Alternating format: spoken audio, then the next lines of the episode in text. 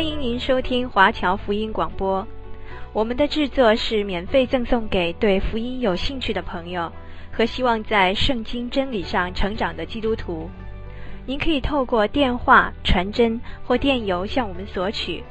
您也可以透过互联网浏览我们最新的消息和制作。我们的网址是 www.cgbconline.org。我们也欢迎您透过奉献来支持我们的事工。再次欢迎您收听华侨福音广播。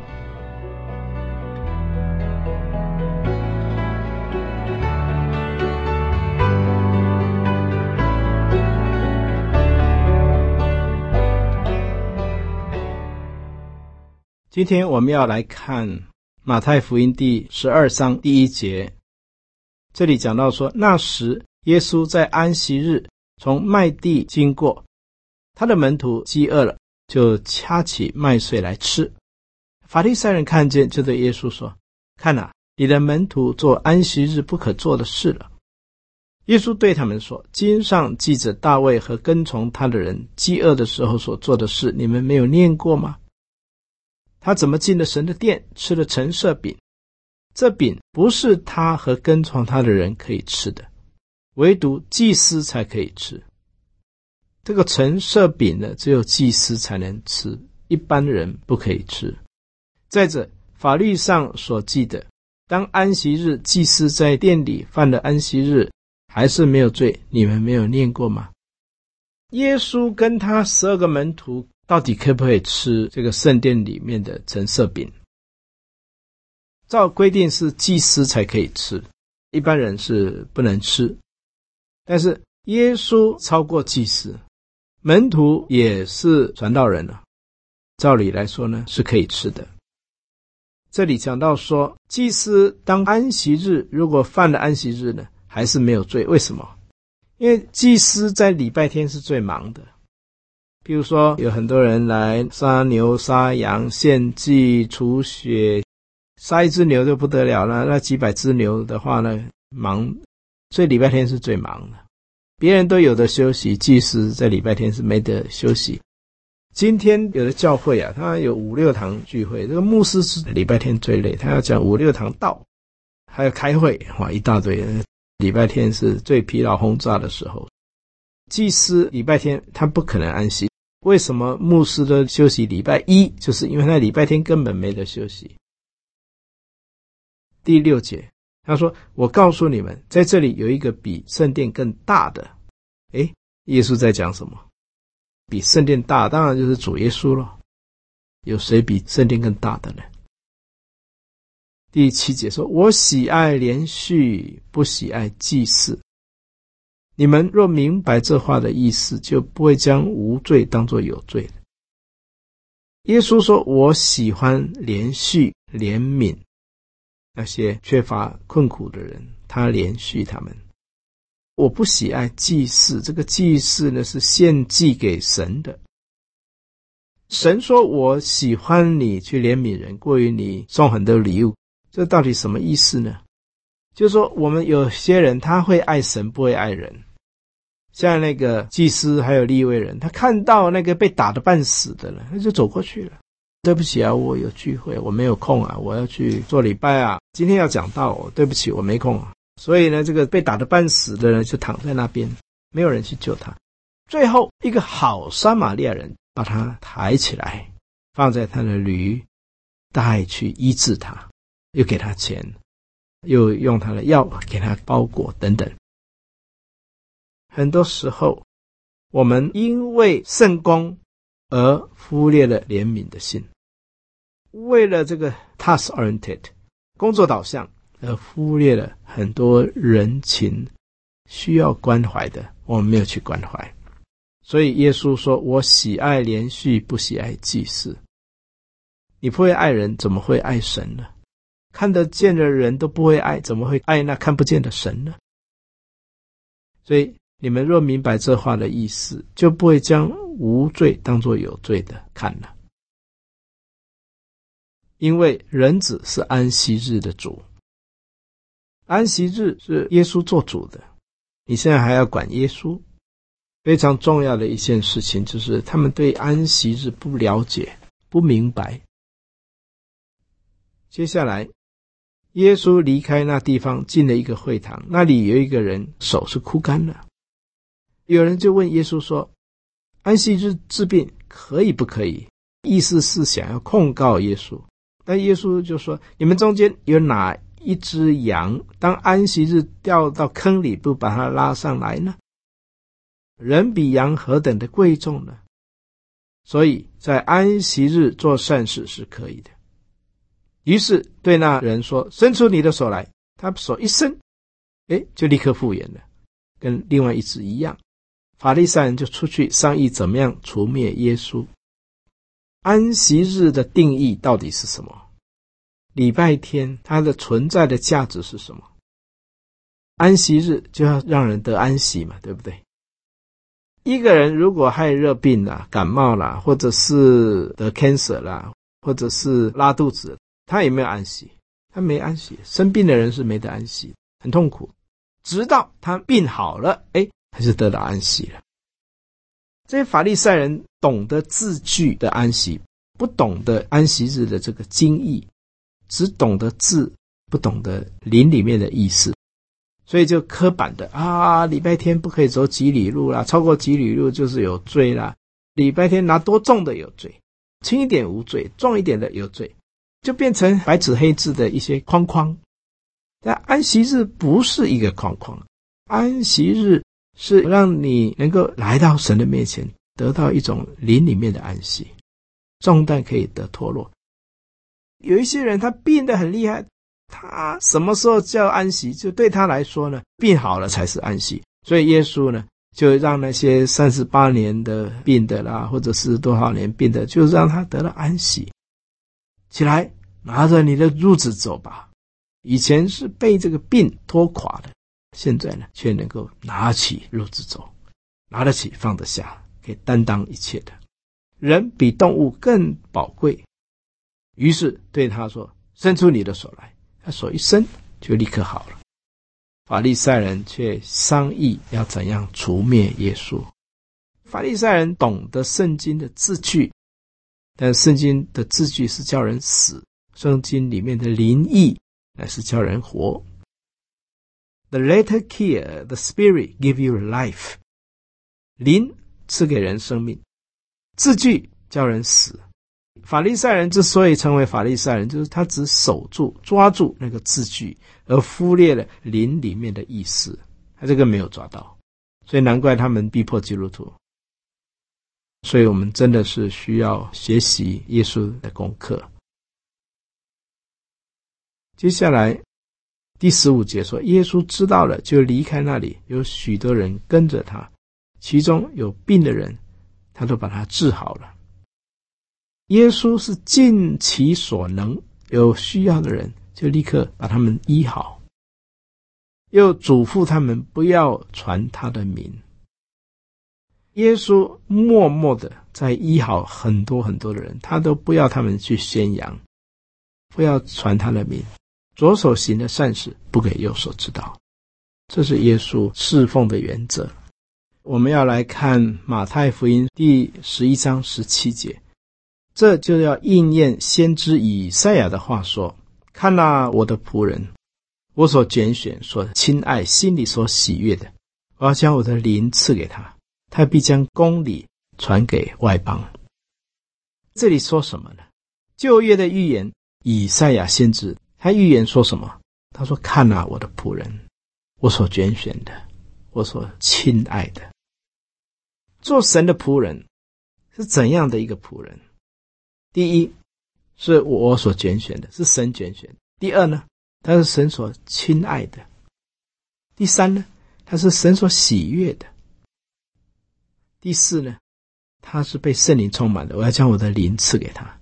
第五呢，他要讲公理，讲神的话，讲公理。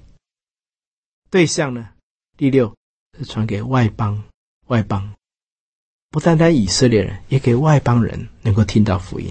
所以他是宣教的神，主耶稣他是宣教的神，做神仆人的特性大概有这六点。第一。我所拣选的。他是神的仆人，不是做老板，是做仆人。一个传福音的，一个宣教士，他是来做仆人，不是高高在上做国王。宣教师没有人要去做国王，做国王那可能被骂说是帝国主义的侵略者。我们是来做仆人的。我不是被人服侍，我乃是要服侍人，而且要舍命做多人的暑假，替门徒洗脚。第一条件就是仆人。第二呢，蒙拣选的，不只是蒙招，蒙招不算，还要蒙拣选。被招人多，选上人少，所以还是要被拣选的、特选的。第三呢，是神所亲爱的人，他不爱他不会呼召他去传他的福音，胡说八道不可以。要是神所亲爱的一个人。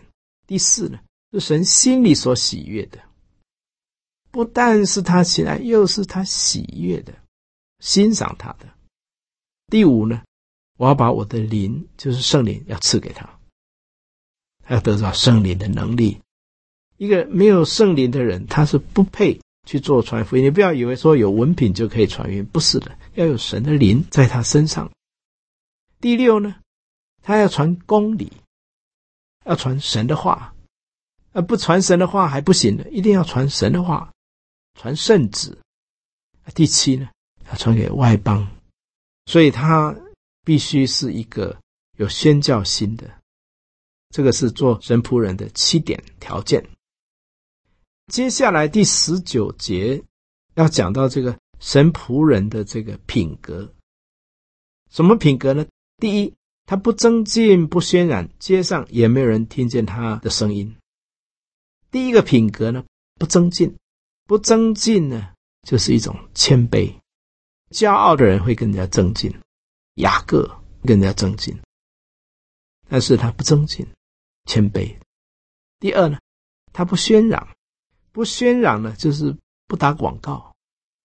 你看这个国王要来之前，哦，军队啦，吹喇叭啦，乒乒乓乓，又敲锣打鼓，轰轰烈烈。这是国王来到，皇上驾到，哇，大家都很紧张。但是耶稣他是万王之王，他来到呢是温温柔柔的，不喧嚷。所以呢，第一，他不争竞，他是一个柔和的人。第二呢，他是不喧嚷，不渲染就是他不会炫耀他自己，他是一个谦卑的。第三呢，街上也没有人听见他的声音，这个就是他默默的行善，左手行的善是不给右手知道，默默的行善。第四呢，压伤的芦苇他不折断，江船的灯火他不吹灭，这是他连续困苦穷乏的人。第四，他有怜悯的心肠，所以叫压伤的芦苇不折断，将残的灯火不熄灭。这个奄奄一息的，他把他鼓励起来。第五呢，他是一个鼓励人的人。怎么鼓励呢？就是说灯快要灭了，赶快给他取暖，给他继续发亮光。所以一个传道人呢，一个好的传道人，他会把那些信徒已经快要灭亡的，哎，把他拯救起来；快要跌倒了，哎，就把他扶起来。体恤他们，而且呢，鼓励他把火再一次点起来，这是他的品格。传道人的这种五种品格，然后侍奉，侍奉是什么？等他施行公理，叫公理得胜，就是他讲的道是公理，而且呢，要实行公义，这个公义要得胜，胜过不义，高举公义，公义能够让邦国高举。表面上看起来他好像柔和谦卑，好像太柔弱的感觉，但其实呢，他是带给许多忧伤的人安慰，而且叫公理得胜。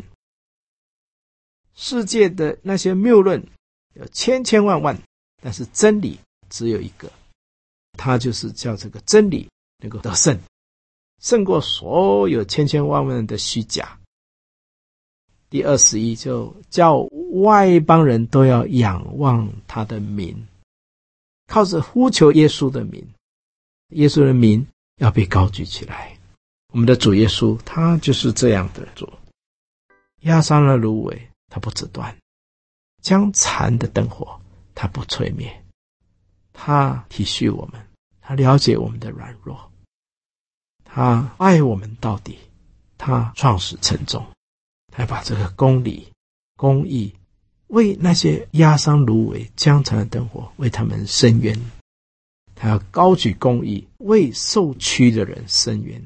所以外邦人都要仰望他的名，因为在天下人间，除他以外，别无拯救。因为在天下人间，没有赐下别的名，我们可以靠着得救。当耶稣被人从地上举起来的时候，要吸引万人来归向他。当耶稣被举起来的时候，就要吸引万国万邦万民来仰望他的名，高举他的名，归入主的名下，得到永生的福分。今天我们要来谈马太福音第十二章二十二节。当下有人将一个被鬼附着、又瞎又哑的人带到耶稣那里，耶稣就医治他，甚至那哑巴又能说话，又能看见。众人都惊奇说：“这不是大卫的子孙吗？”但法利赛人听见，就说：“这个人赶鬼，无非是靠着鬼王别西卜。”从这里我们看到一个被鬼附。又瞎眼又哑巴的人，可见有些时候被鬼附的会有一些现象，哑巴啦、瞎眼的，是因为被鬼附而产生哑巴和瞎眼。当鬼一被赶出去以后呢，他的眼睛就可以看见，也可以开口说话。有一些时候，连瞎眼、哑巴呢，跟被鬼附也有关联。那么这些法利赛人就说：“这个人赶鬼，无非是靠着鬼王别西卜赶鬼。”耶稣知道他们的意念，就对他们说：“凡一国自相纷争，就成为荒场；一城一家自相纷争，就必站立不住。”第二十五节。所以，如果自己打自己，怎能站立得住呢？二十六节：“若撒旦赶逐撒旦，就是自相纷争。”他的国怎能站立得住呢？所以不可能自己打自己。第二十七节，我若靠着别西卜赶鬼，别西卜是一个鬼王的名字。那么你们的子弟赶鬼又靠谁呢？这样他们就要断定你们的是非了。我若靠着神的灵赶鬼，这就是神的国临到你们了。不管是靠鬼王别西卜赶鬼，是自己赶自己也罢。那些乩童，他们把这个鬼赶出去，这个鬼从左边出去，右边又进来另外一个鬼。那些乩童啊，他们赶鬼赶来赶去，哈，鬼只是搬家而已，换班。你如果到庙里面，哈，你看那些人在赶鬼的时候，是这个赶出去，另外一个鬼进来。是没完没了，他每赶一次鬼就有钱可以赚，所以呢，他是轮班，不是彻底的赶鬼。如果靠耶稣的名赶鬼，靠神的名赶鬼呢？这就是神的国临到你们，这什么意思呢？就是说，神的国降临，一定是包括他的军队、神的天使、神的大能、神的权柄、神的掌控、神的治理，通通临到。所以，当神的国临到你们的时候呢，这个鬼呢就无法发生作用。耶稣是靠着神来赶鬼，这个鬼呢一出去呢就不可能再进来，因为神的国已经临到，神的主权、神的权柄、神的能力、神的无所不知、无所不在、无所不能，通通临到了这个国家。这个叫做神的国临到国家或教会家庭。如果神的国临到你这个家庭的话呢，鬼就不敢再进来了。我们有时候会羡慕那些乩童，好像很厉害，其实他只是轮班。这个鬼来这里上班，换别的鬼再进来，那个并没有什么稀奇的。第二十九节到三十二节讲到说，人怎能够进入壮士的家里抢夺他的家具呢？除非先捆绑那壮士，才可以抢夺他的家财。如果你的家财被壮士夺去，包括你的孩子啦、你的太太啦、你的亲朋好友啦，都被这个壮士夺去，怎么样释放你的太太、你的孩子能够来跟随主耶稣呢？就要先把这个壮士把他捆绑起来。这个壮士也代表撒旦魔鬼，你要先捆绑这个魔鬼，然后绑起来以后呢，哎，这些掳去的呢就可以被释放出来了。魔鬼要攻击的是攻击这些属灵领袖，比如说参孙被绑住，眼睛被挖掉等等。魔鬼也懂得先抓住那些属灵领袖的头，把他攻垮了，然后呢，他所得到的战利品呢，通通又归给敌人。所以耶稣也是，我们要捆绑魔鬼，然后呢，我们一切被魔鬼掳去的这些孩子啊、妻子，都能够再把他夺回来。第三十节，不与我相合的，就是敌我的；不同我收据的，就是分散的。只有两条路，不是跟主耶稣配合，就是跟魔鬼配合；不是听神的话，就是听魔鬼的话。只有这两条路，没有第三条路。第三十一节，所以我告诉你们，人一切的罪和亵渎的话都可得赦免，唯独亵渎圣灵总不得赦免。这里呢，就是一种可赦免的罪跟不可赦免的罪。如果说话得罪圣灵，一个人怎么会得罪圣灵呢？这里有三种。第一种呢，就是慕道友，慕道友或者是没有信主的人，他们会诽谤基督徒，会骂耶稣。这是他还不认识耶稣。有一天他认识耶稣，他就会悔改了。这是第一种人。第二种人呢，他已经是基督徒，但是他有时候软弱冷淡，就远离神。这是有两个律在他心里面交战，立志。行善由得我，只是行出来由不得我。有一天，他好像大卫悔改了以后呢，哎，就可以得到赦免了。第三种的罪呢，就是得罪圣灵。一个人要得罪圣灵不容易哦，除非你有经历过圣灵的人，你才会去得罪圣灵。你从来没有被圣灵充满的人，你怎么会去得罪圣灵呢？最多是无神论啦，或者不信耶稣啦，或者已经重生得救，还是在软弱之中了。只有这几种现象，什么样的人会去得罪圣灵呢？就是与圣灵有份的人，好像犹大，耶稣曾经给这十二个门徒有医病赶鬼的权柄能力，又把他的灵赐给他们，所以犹大跟这十一个门徒都是有神的灵，而且神把权柄赐给他们，而且他们都能够去赶鬼。这样的人已经与圣灵有份，又出卖耶稣，把耶稣。卖给法利赛人定十字架，所以这个犹大呢是属于亵渎圣灵的罪，今世来世都不得赦免。第三十二节说，凡说话干犯人子的，还可以得赦免。去甲搞希伯兰考，这些侮辱耶稣的话还可以得赦免。有一天他悔改的话，还可以得赦免。唯独说话干犯圣灵的，今世来世总不得赦免。怎么会去干犯圣灵呢？那就是曾经经历过圣灵，好像扫罗王，他曾经受感说话，躺在地上被圣灵充满，而且呢受感说话，他也经历过圣灵，所以人家说扫罗也在先知之中嘛。这样一个被圣灵充满的人，他后来还顶撞神，得罪神，这就是干犯圣灵，今世来世都不得赦免。这样的罪是很可怕的。如果有人尝过天恩的滋味，又与圣灵有份，若再把基督耶稣从钉十字架，他就再不可得赦免。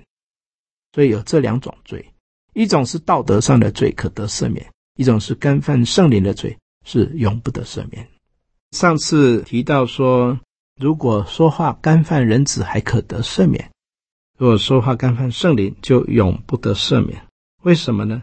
因为在希伯来书六章四到六节这里说，论到那些蒙了光照、尝过天恩的滋味，又与圣灵有份，并尝过神善道的滋味，觉悟来世全能的人，若是离弃道理，就不能叫他们重新懊悔了，因为他们把神的儿子重定十字架，明明的羞辱他。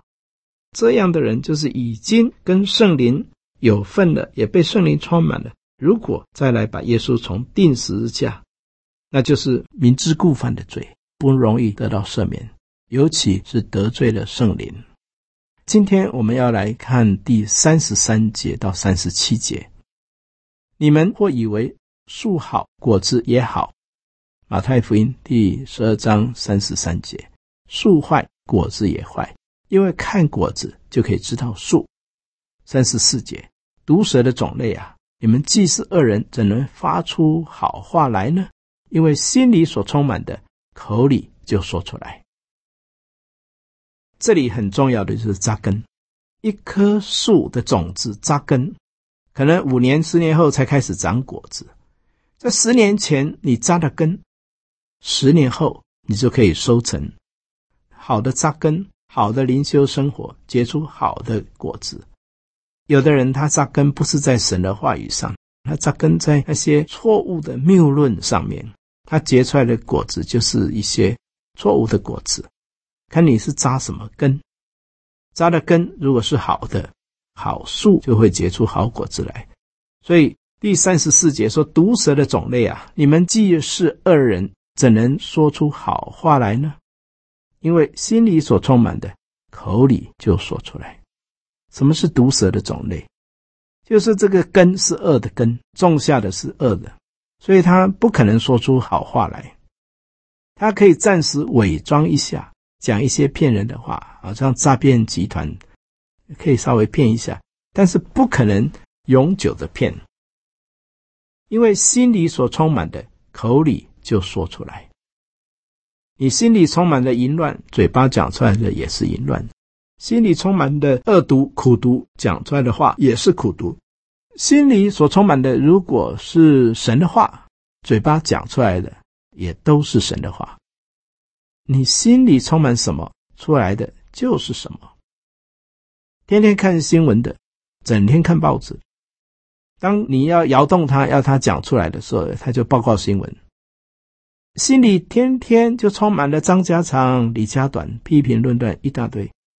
当你一碰他呢，哦，他就开始骂人，从创世纪骂到启示录。你如果像宋尚节。他被关在疯人院一百九十三天，哇，整天背诵神的话语。那你一碰到宋尚节呢？哦，他就充满了神的话，听了五分钟就会悔改，全场痛哭流泪，心里所充满的，口里就讲出来。第三十五节，善人从他心里所存的善就发出善来，恶人从他心里所存的恶就发出恶来。好像电脑这个 hard disk。你存了什么在里面，以后出来的也就是什么。很重要的，我们要保守我们的心，胜过保守一切，因为一生的果效都是由心发出的。所以，我们心里要装些什么东西？你每天所读的书，到底是有价值的书，还是那些谬论？是正统的思想，还是歪曲的？有一些人哈。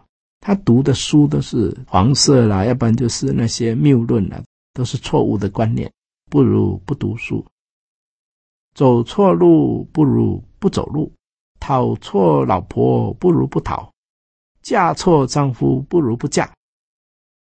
你如果心里面所存的都是错的，出来也是错的，闹离婚啦，什么什么一大堆。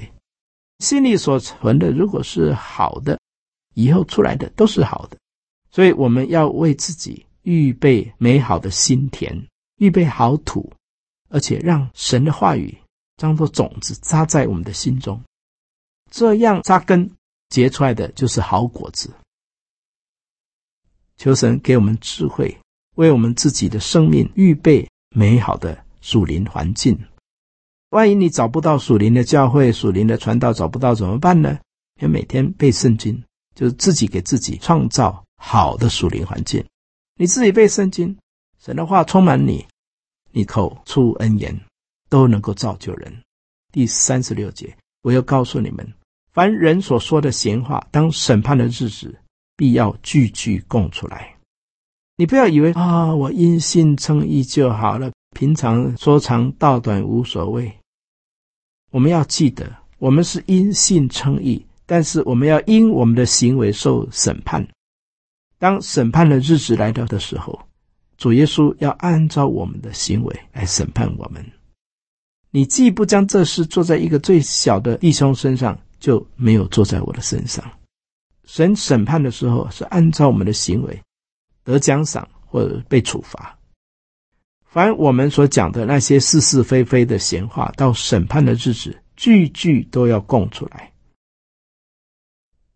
第三十七节说：“因为要凭你的话定你为义，也要凭你的话定你有罪。”所以，我们有一些隐而未现的话，隐而未现的罪，好像人看不到，别人看不到，自己的太太看不到，但是神看到。有一天都要像录影带放给你看，到那个时候，你无可推诿。雅各书说：“若有人在言语上没有过失，他就是完全人。”所以，我们的言语，我们要勒住我们的舌头，要说造就人的话，说话合宜，言语能够造就人、帮助人，这是非常重要的。第三十八节说。当时有几个文士和法利赛人对耶稣说：“夫子，我们愿意你显个神迹给我们看。”耶稣回答说：“一个邪恶淫乱的世代求看神迹，除了先知约拿的神迹以外，再没有神迹给他们看。”在这里呢，这些文士和法利赛人，他们好像说：“哎，听说耶稣会行神迹，来来来，变个魔术给我们看，来来来，行个神迹给我们看一看。”这一种的态度呢，是试探耶稣。这种态度，他不是要信耶稣，也不是要信神迹，他就是要耶稣表演给他们看的。耶稣就对他们说：“一个邪恶淫乱的世代要看神迹，免了吧，先把你的罪恶除掉。罪恶没有除掉，看什么神迹了？你在淫乱败坏之中，你还要看神迹？你已经被罪恶所灌满。”要把你的罪恶对付掉，你才有资格看神迹。接下来呢，耶稣用一个比喻，他说：“除了先知约拿的神迹以外，再没有神迹给他们看。”什么是约拿的神迹呢？约拿的神迹有两种，一种是他自己在鱼肚子中三天三夜没有死，这是很大的神迹，好像死里复活一样。哇，这是很大的神迹。第二个大神迹就是尼尼微人，整个城神要毁灭掉了，但是他去讲到说悔改吧，悔改吧，若不悔改，你们都要灭亡。结果呢，从国王到乞丐，通通披麻蒙灰悔改了，这是非常大的神迹。耶稣已经告诉这些法利赛，这个答案就是要悔改，你不悔改，看什么神迹是没有用的。求神把一颗悔改的心赐给我们。上次我们提到尼尼微人，当审判的时候，尼尼微人要起来定这个世代的罪。为什么？因为当尼尼微人听了约拿所传的，就悔改了。四十节讲到说，约拿在鱼肚子里面三天三夜，原来在鱼肚子里三天三夜。他在鱼肚子里面认罪悔改，一个悔改的传道人才会讲出悔改的道。如果传道人不悔改呢？信徒怎么会悔改呢？难怪宋尚节当时讲道的时候，他就说：“你们这些死牧师、死长老，悔改吧，悔改吧。”所以牧师要带头悔改，信徒才会悔改。牧师不悔改，信徒怎么会悔改？约拿是个先知，他自己要先悔改。当他去讲悔改的道，哦，尼尼为全城的人通通披麻蒙灰悔改。当审判的日子、世界末日的时候，尼尼为人要起来定基督徒的罪。为什么？因为你叫我们悔改，而你自己怎么不悔改？看呐、在这里有一个比约拿更大，谁比约拿更大？耶稣比约拿更大。耶稣大过人类所有的先知。耶稣是最大的。第四十二节，当审判的时候，南方的女王要起来定这世代的罪，因为她从地极而来，要听所罗门的智慧话。看呐、在这里有比所罗门更大。讲到这个南方的女王，她是一个外邦王，但是她来了，听了所罗门的智慧话，她就信了。有一天，当世界末日审判的时候，这个南方的女王要来定我们这些基督徒的罪。为什么？因为我们天天有所罗门王的智慧话，我们听也读了，却不相信。而这个南方的女王，她一来一听，她就信了。所以信的要定我们这些不信之基督徒的罪。耶稣就说：“看呐，在这里有一个比所罗门更大的，比所罗门更大的是谁呢？耶稣是最大的。”接下来我们来看第四十三到五十节。四十三这里讲到说，乌鬼离了人身，就在无水之地过来过去，寻求安歇之处。却寻不着，于是说：“我要回到我所出来的屋里去。”到了以后呢，哇，就看到里面呢已经打扫干净、修饰好了。于是他又另外带了七个比自己更恶的鬼进来，都进去住在那里。那人末后的景况比先前更不好。这里到底在讲什么？这就好像那个喷笑、喷蚊子的药，第一次喷蚊子很有效。马上就死了，但是有一没死的，他跑掉了。第二次你在喷的时候呢，你要更强的药，它才会死。不够强，他已经有抵抗力了。赶鬼也是这样，这个鬼呢赶出去，这个小鬼出去，把他赶出去了。现在这个人认罪悔改了，打扫干净了。结果那个小鬼说：“哦，主人把我赶出去，我一个人力量不够大，去找七个更强壮的鬼进来了。”进到这个人的心灵中，他发现这个心灵已经打扫干净了，家里摆得干干净净。我们进来住吧。这一下子呢，这个人幕后的景况就比先前更不好了。这个意思是什么？这个意思就是说，一个基督徒，你带领他认罪悔改、祷告完了以后呢，你就要带他到教会参加查经班。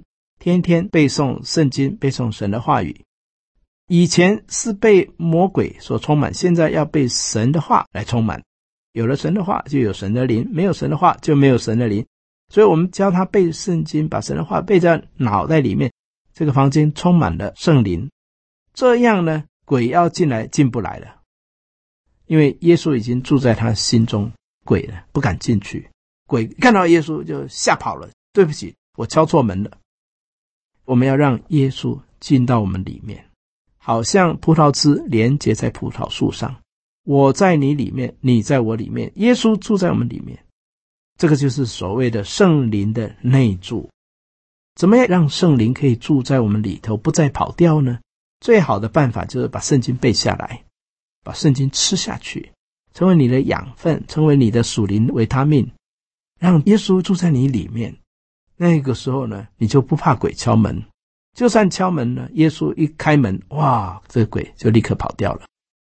我们真的是需要让神的话成为我们一生的帮助，因为这个世界上不是耶稣的灵，就是魔鬼的灵；不是圣灵，就是邪灵。没有第三条路，没有第三个，就是只有这两个诠释，在整个的宇宙当中，很重要的。